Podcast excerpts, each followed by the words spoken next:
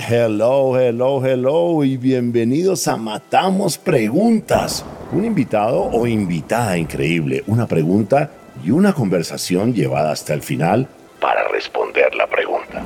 Sin decir más, aquí tienes tu host, el gringo loco, Robbie J. Fry.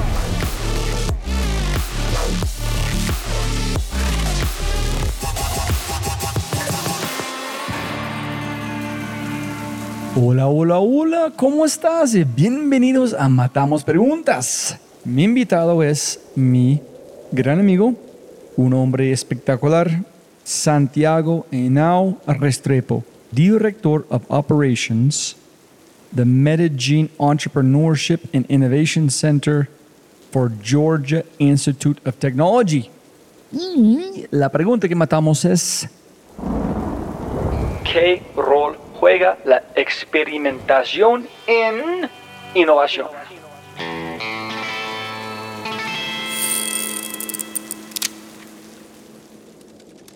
Pero antes de arrancar, ayúdame a multiplicar el impacto Te Matamos Preguntas regalando una reseña en Spotify o en tu player favorito. Y cuenta al mundo que amas Matamos Preguntas. Y lo más importante, quiero celebrar las empresas que hacen posible este podcast.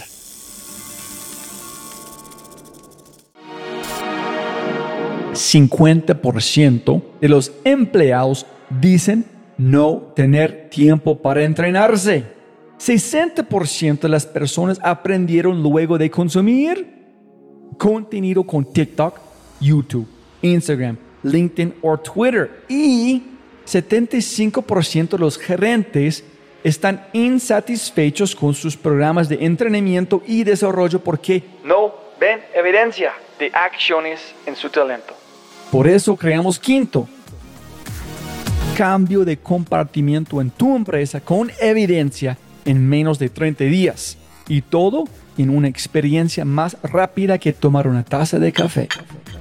Si quieres despertar la mejor versión de tu talento en temas como innovación, agilidad, liderazgo y mucho más, ingresa a www.quinto.ai para agendar una cita y libera el potencial de tu talento. Otra vez más, lindo, lindo, lindo, K-I-N-N-T-O.ai, quinto.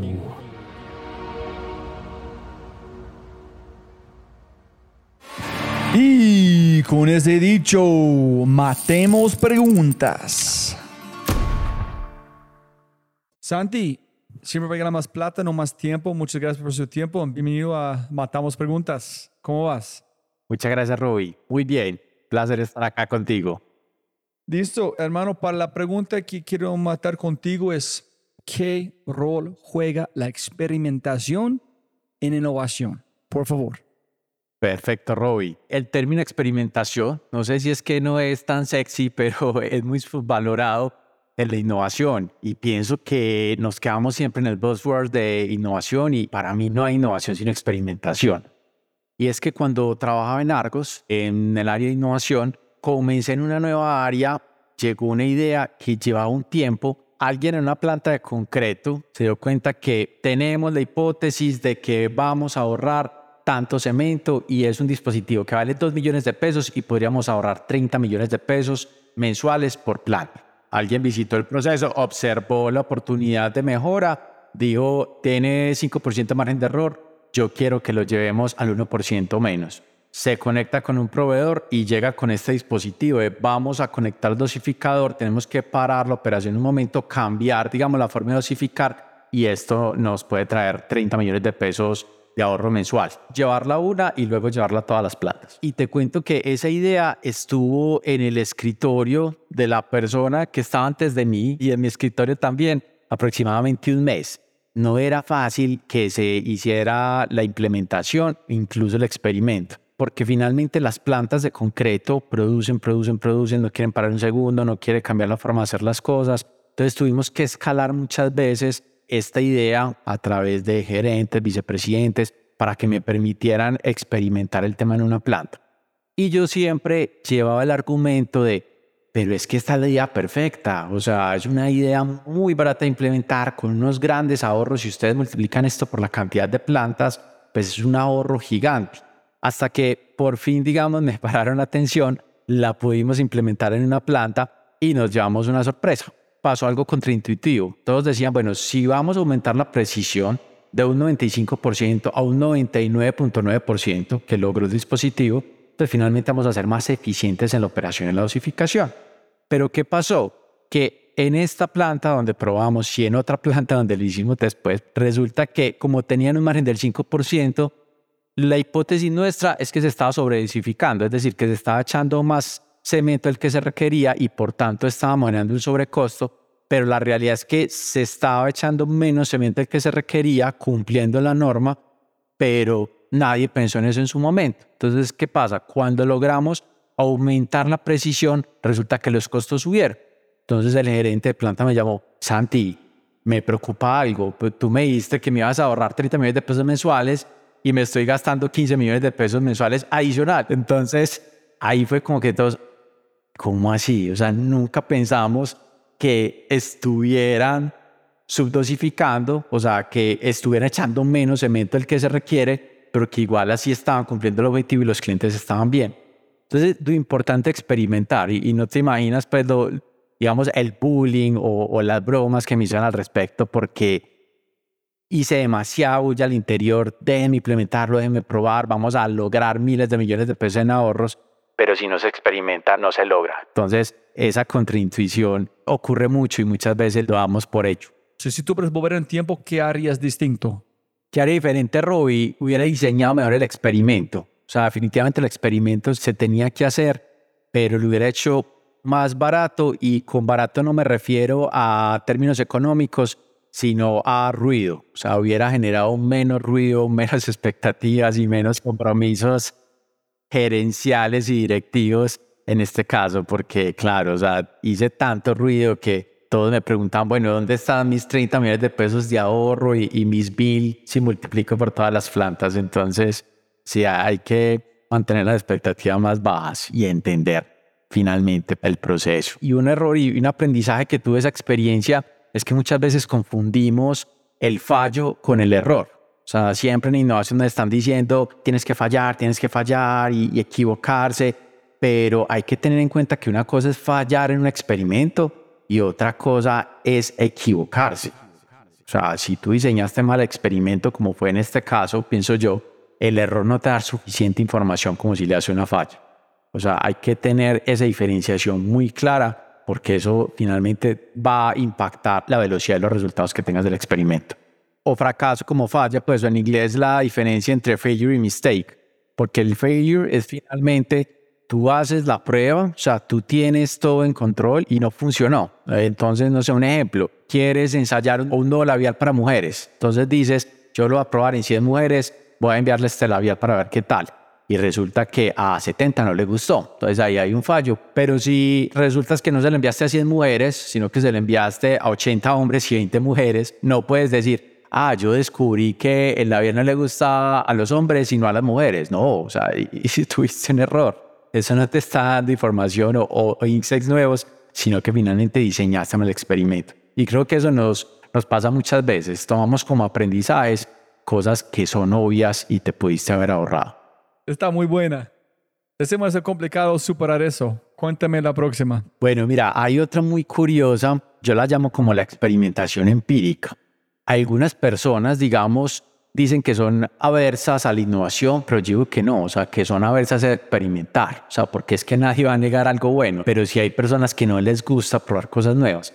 Entonces, es la historia de un conductor de mixer. Mixer son los camiones que tú ves por las calles dando vuelta, los trompos, que uno llama también, y en esos trompos hay concreto que se está preparando, que se está, digamos, mezclando, valga la redundancia, para entregarlo en el sitio donde se va a aplicar resulta que el conductor, su labor es llevarlo lo antes posible para que este producto no se estropee, digamos, en el camino. Entonces, cuando tiene que ir más lejos de lo normal, resulta que a los conductores les dan un líquido que se llama plastificante o aditivo para que dure un poco más la mezcla. En Argos y, en muchas productoras de concreto, pero especial en esta, tienen la labor de que una vez entregan el concreto tienen que limpiar muy bien su camión para que quede brillantico y especialmente este, digamos, con el color verde Argos perfecto. Entonces resulta que este conductor se le riega un poco, digamos, de este líquido en lo que se llama la tolva o el tambor, por fuera, digamos, donde está esta parte verde del camión de Argos. Para que no lo regañaran, pues es un líquido que es costoso, la limpia rápidamente y sale a hacer su trabajo. Entrega el concreto sin problema al cliente y cuando se devuelve a la planta a finalmente a limpiar, se da cuenta que, uy, me demoré mucho menos limpiando que lo que me demoro normalmente y está más brillante de lo normal. Entonces siguió experimentando sin comunicar y sus compañeros empezaron a notar eso. Pero, ¿por qué está limpiando tan fácil? Está más brillante que los camiones nuestros. Entonces empezó a contar a los compañeros, mira, con este poquito de líquido pueden limpiar y así finalmente se demoran menos y son más eficientes en el trabajo. Entonces se dio cuenta el jefe de planta y dice, bueno, no me está rindiendo tanto el líquido, pero veo que están, digamos, los camiones más brillantes de lo normal, ¿qué está pasando? Y empieza finalmente a conversar y les dice uno de ellos, mira, es que estamos haciendo esto. Hicimos este experimento y ahí es donde entra, digamos, también la actitud del jefe. El jefe los pudo haber echado a todos, se pudo haber enojado mucho, o sea, están gastando mucha plata en limpiar. Entonces él empezó ya a dosificar más y hablemos con el proveedor del líquido a ver si podemos desarrollar algo que solamente sea para limpiar. Y ahí empieza, digamos, pues ya un experimento bien montado, no empírico, digamos, desde el lado de los conductores. Y llegó Robbie a que el proveedor diseñó un nuevo producto que se llama Separol y solamente es para limpiar los tambores de los camiones. Ahí está ganando mucha plata el proveedor con este nuevo producto, pero es muy interesante porque finalmente es lo importante experimentar y sobre todo experimentar con método, porque ahí este conductor hizo un experimento muy valioso, pero que si se queda callado, pues le hubiera valido mucha plata, menos tiempo a él, pero mucha plata a la empresa. ¿No crees que es un, hay un problema con comunicación en oportunidades en la empresa donde personas se sintió que tiene que esconder algo antes de comunicar. No sé si fue suerte de error o si hay un problema de comunicación. Primero, yo pienso que, digamos, no es un problema de comunicación, es un tema de naturaleza humana, ¿cierto? Yo creo que finalmente hay un miedo, lo que hablábamos ahora, un miedo al error. O sea, en este caso, la persona naturalmente tuvo un problema a comunicar su error, o sea, trató de corregirlo, pensó que no era grave, pero digamos también tuvo, digamos, la capacidad de abrir la mente de, de, bueno, aquí pasó algo más. Porque se pudo haber quedado de, nada, yo no cuento esto, yo no lo vuelvo a hacer para que no se enteren de mi error, que creo que es más grave.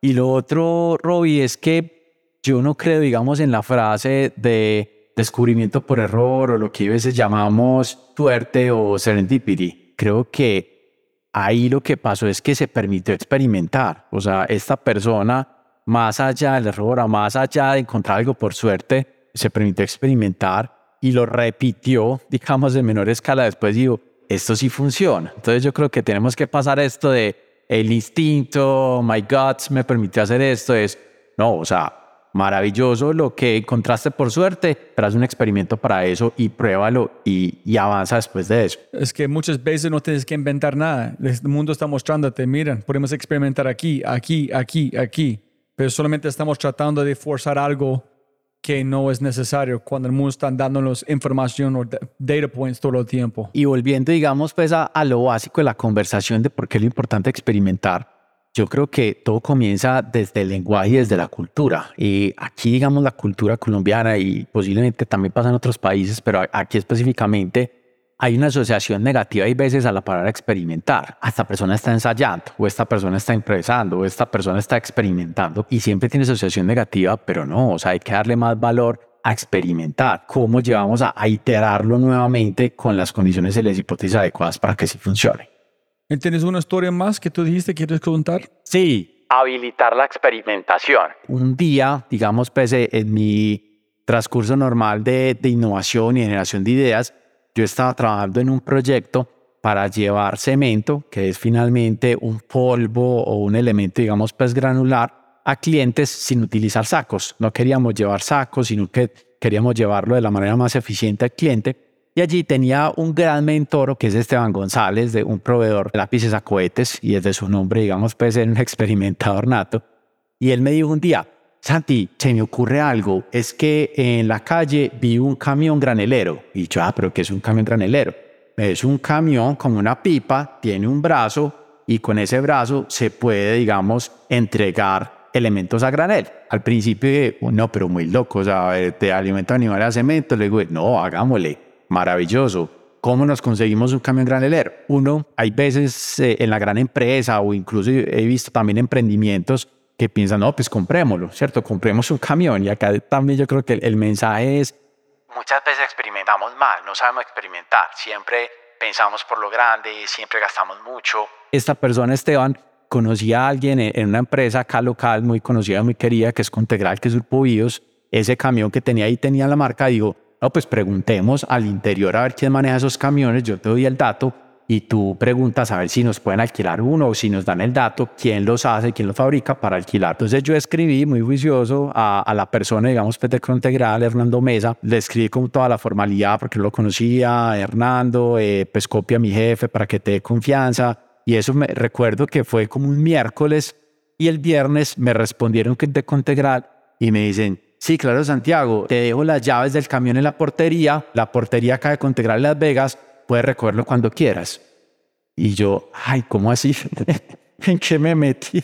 Porque lógicamente pues yo no pensé nunca que hubiera, digamos, esa facilidad de experimentación. Y ahí yo no estaba preparado para esa experimentación, porque, uy, pues yo no sé manejar camión, pues es viernes, fin de semana, yo dónde voy a parquear ese camión, no me da. O sea, finalmente no logré recoger el camión el viernes porque no sabía manejar, me tocó ya irme a la complejidad, cómo resuelvo eso sin hacerlo mal pero lo pudimos hacer. Y era tan simple como que te lo presto y devuélvamelo lavado. Funcionó el experimento perfectamente y obtuvimos los resultados tremendos. Pero a mí el mensaje que me queda allí es que muchas de las barreras que tienen las organizaciones en innovación en la empresa se pueden solucionar si hay un proceso de experimentación buena implementado. Porque muchas dicen, no, es que a mí no me llegan buenas ideas. Bueno, resulta que si tuvieras un proceso de experimentación, las ideas más o menos o regulares las hubieras iterado lo suficiente para que se conviertan en buenas. Jeff Bezos, él decía, si tú tienes un proceso de experimentación, las ideas se aprueban solas. O sea, es que si tú experimentas, estás probando ideas día tras día, no necesitas un gerente que apruebe las ideas, porque es que vas a tener los resultados allí y no hay nadie que se niegue a tomar una decisión con los hechos ya eh, al frente. Santi, increíble, increíble hermano. Hiciste mi día. Gracias, papá. Increíble las tres historias. Brutal. Roy, con gusto a ti. Gracias por abrirme el espacio. Si te gozaste este podcast y te gustaría escuchar más, ojalá que sí, por favor, déjame saber qué invitados, qué temas y qué preguntas te gustaría que matemos. Déjame un mensaje aquí, sí, en Spotify o en cualquiera de mis redes sociales usando arroba robijfry. Y también, si quieres la versión extendida de este podcast, debes ser un miembro de Quinto y puedes encontrar todo en quinto.ai, k i n n t -O Muchas gracias por escuchar y siempre puedes ganar más plata, pero no más tiempo. Chau, chau, chau.